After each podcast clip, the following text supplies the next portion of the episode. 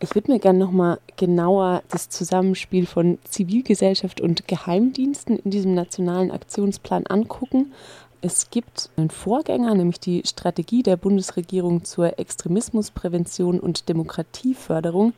In der war der Verfassungsschutz als strategischer Partner in der Präventionsarbeit angeführt. Ist es denn im jetzigen nationalen Aktionsplan immer noch so? Also im Nationalen Aktionsplan ist, soweit ich das gesehen habe, kommt der Verfassungsschutz erstmal als ähm, Akteur nicht vor. Ähm, der Nationale Aktionsplan geht in einer gewissen Weise natürlich oder geht viel weiter als diese äh, Extremismusprävention der Bundesregierung. Letztere bezieht sich vor allen Dingen auf die Auseinandersetzung mit Rechtsextremismus, aber im Verständnis der Bundesregierung mit Extremismus generell. Der Extremismusansatz ist da sehr vorherrschend, worunter natürlich auch sogenannter Ausländerextremismus oder Linksextremismus verstanden wird, wie wohl auch in dem Programm der Schwerpunkt auf dem Thema extreme Rechte liegt. Da kommt in der Tat der Verfassungsschutz vor, der natürlich von seiner Aufgabenbeschreibung sich genau im Sinne dieser Extremismustheorie mit allen sogenannten Extremismusformen auseinandersetzen soll. Der nationale Aktionsplan dagegen ist viel weiter. Der soll sich nicht nur um diese sogenannten Extremismen kümmern, sondern auch um Rassismus, ich sag mal, in der Mitte der Gesellschaft. Und wenn man sich die neue Version jetzt anguckt, dann gibt es aus meiner Sicht doch deutliche Verbesserungen zur Vorgängerversion. Die wurde damals noch erarbeitet unter der damaligen Familienministerin Christina Schröder, die dafür auch bekannt war, dass sie diesen Extremismusansatz sehr, sehr emphatisch vertreten hat und vor allen Dingen das Thema Linksextremismus dort stark in die Debatte bringen wollte, aus einer konservativen Position heraus. Und insofern war der alte nationale Aktionsplan sehr stark auch an diese Programme der Extremismusprävention angelehnt. Das ist, soweit ich das gelesen habe, im neuen Aktionsplan jetzt doch etwas anders, wo dieses Thema Rassismus in der Mitte der Gesellschaft zumindest verbal sehr viel stärker betont wird. Was dann konkret gemacht wird oder wie die Vorhaben, die dort skizziert werden, umgesetzt werden, muss man abwarten. Aber mein Eindruck ist, dass dieser Extremismusansatz zwar da auch vorkommt, eine Rolle spielt, aber nicht mehr so zentral ist, wie er es im alten nationalen Aktionsplan war. Also einerseits ist der Verfassungsschutz als Präventionsakteur also nicht mehr so stark ähm, beschrieben. Andererseits gibt es ja auch noch die Rolle der Überwachung der Projekte, ähm, die allerdings nirgendwo so konkret gefasst wird. Und zwar, dass ähm, es möglich ist, dass der Verfassungsschutz ähm, vor einer Förderung die Projekte überprüfen kann, ob sie sozusagen auf dem Boden des Grundgesetzes stehen. Wissen Sie da was dazu, wie das abläuft? Naja, ich glaube, es gibt jetzt keine Regelanfrage zu den einzelnen Projekten, sondern die Projekte müssen, kriegen Bundesförderung, also Mittel des Staates und ähm, müssen sich insofern verpflichten, wie das äh, jeder Beamte wahrscheinlich auch muss, äh, dass er auf dem Boden des Grundgesetzes arbeitet. Es gab diese berühmte Extremismusklausel, die explizit Projekte dazu aufforderte, sich zu erklären, dass sie nicht mit sogenannten extremistischen Organisationen zusammenarbeiteten. Das war eine Kultur oder eine Unkultur des Misstrauens gegen die Projekte, die erstmal unterstellte, dass Leute, die im Bereich gegen Nazis, gegen rechts was machen, dass die potenziell selber Extremisten seien, nämlich Linksextremisten.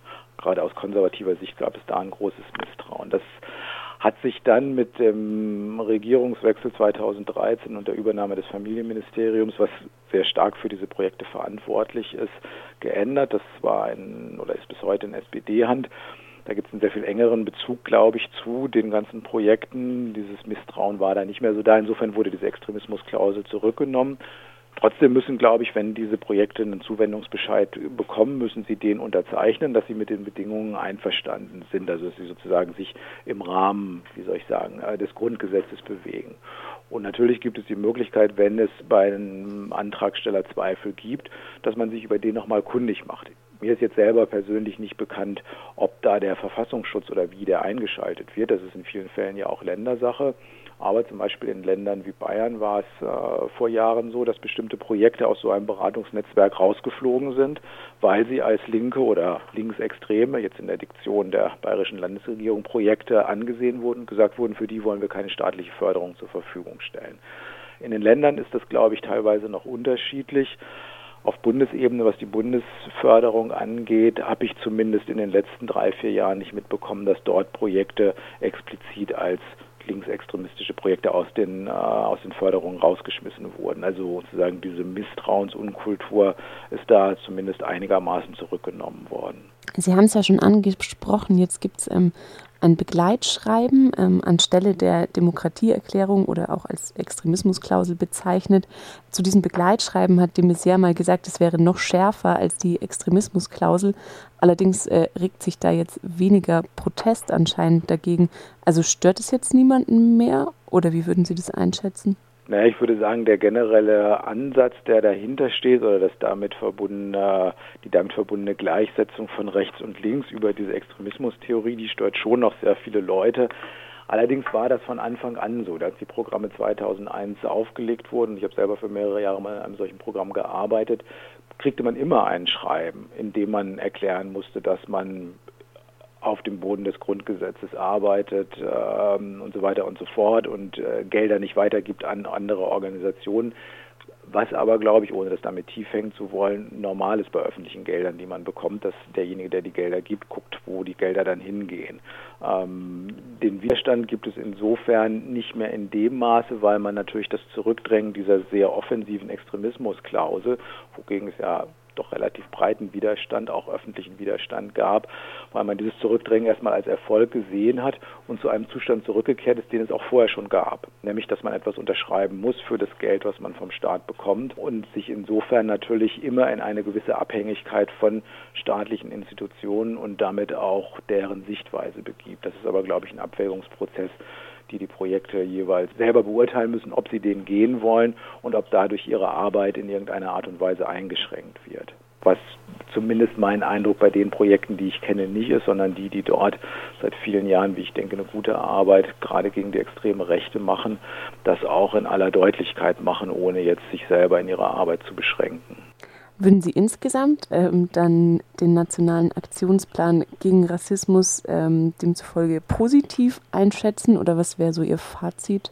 Ich würde ihn gegenüber der Vorgängerversion als einen Fortschritt einschätzen. Ich habe mir jetzt noch mal einiges da angeguckt. Zum Beispiel ein Fortschritt ist aus meiner Sicht, dass im vorherigen nationalen Aktionsplan das Thema Rassismus, was ja eigentlich der Anlass dieses nationalen Aktionsplans ist, sehr, sehr eingeschränkt verstanden wurde. Eigentlich wurde Rassismus auf extreme Rechte auf Rechtsextremismus beschränkt und überhaupt nicht gesehen, dass es sich hier um ein Problem handelt, was weit über diesen Bereich hinausgeht, sondern in der Mitte der Gesellschaft vorhanden ist. Im neuen Aktionsplan wird das zumindest erwähnt. Da wird von Ideologien der Ungleichheit gesprochen oder Ungleichwertigkeit gesprochen die in der Mitte der Gesellschaft vorhanden sind. Das wird sogar der Begriff, den wir im Zusammenhang mit NSU-Untersuchungsausschuss immer wieder thematisiert haben, des strukturellen Rassismus thematisiert.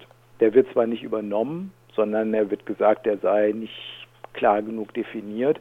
Aber zumindest wird dort zum Ausdruck gebracht, dass es sehr wohl ein Problem in der Mitte der Gesellschaft gibt und auch in staatlichen Institutionen gibt, die diesen, wie ich es nennen würde, institutionellen Rassismus reproduzieren und auch damit für Ausschlussmechanismen gegen bestimmte Menschen sorgen. Das finde ich erstmal positiv, dass das dort erwähnt ist. Dann findet man viele nette, gute Vorhaben dort, aber da ist natürlich immer die Frage, wie wird es konkret umgesetzt. Auch im Zusammenhang mit NSU konnte man sehen, dass viele gute Forderungen aufgeschrieben wurden und auch formal umgesetzt worden sind, aber inhaltlich oftmals es doch zu wünschen übrig lässt, weil nur eine formale Umsetzung von Antidiskriminierungsrichtlinien oder von Präventionsarbeit auch in Behörden noch nichts darüber aussagt, wie es dann inhaltlich gemacht wird. Also da wird es, glaube ich, darauf ankommen, dass man so einen Prozess, der da beschrieben ist, dann auch konkret begleitet und immer wieder guckt, wird da real das umgesetzt, was versprochen wird, oder bleibt es bei Lippenbekenntnissen. Gibt es von Ihnen noch irgendwas, was Sie gerne noch hinzufügen würden? Ein Problem ist, glaube ich, das findet man auch im nationalen Aktionsplan, dort weniger, aber sehr viel stärker in jetzt auch parallel einem vorgelegten Bericht der Bundesregierung, wo diese Bundesprogramme zur, wie Sie es nennen, Extremismusprävention ausgewertet werden dass wir dort natürlich immer noch diese Form der Gleichsetzung finden. Die Programme, die auch einen Schwerpunkt im Bereich Linksextremismus hatten, dieser Schwerpunkt ist etwas kleiner geworden in den letzten vier Jahren, war damals unter der mm, Familienministerin Schröder relativ groß. Aber leider hat sich bis hinein in die Sozialdemokratie dieses Sprechen vom Extremismus nach wie vor durchgesetzt und nicht geändert. Obwohl den meisten klar ist, und das wird auch in vielen dieser Programme betont, dass ein Schwerpunktproblem tatsächlich die Auseinandersetzung mit der extremen Rechten ist. Gerade die letzten drei, vier Jahre haben gezeigt, dass wir es mit einer rechten Terrorwelle, die seit vielen Jahren nicht mehr zu tun haben, aber trotzdem begrifflich immer noch diese Form der Gleichsetzung gemacht wird. Und das hat für mich dann oftmals auch etwas von Entpolitisierung, weil nicht mehr deutlich genug gemacht wird, was ein tatsächliches Problem ist, sondern über die Extremismusschiene da solche Gleichsetzungen vorgenommen werden. Das würde ich mir wünschen, dass sich daran einfach nochmal was ändert und man die, die Sachen konkreter beim Namen nennt, wie es im Nationalen Aktionsplan zumindest teilweise geschieht. Insofern finde ich den Ansatz erstmal positiv. Ob er dann auch positiv umgesetzt wird, muss man in der Tat abwarten.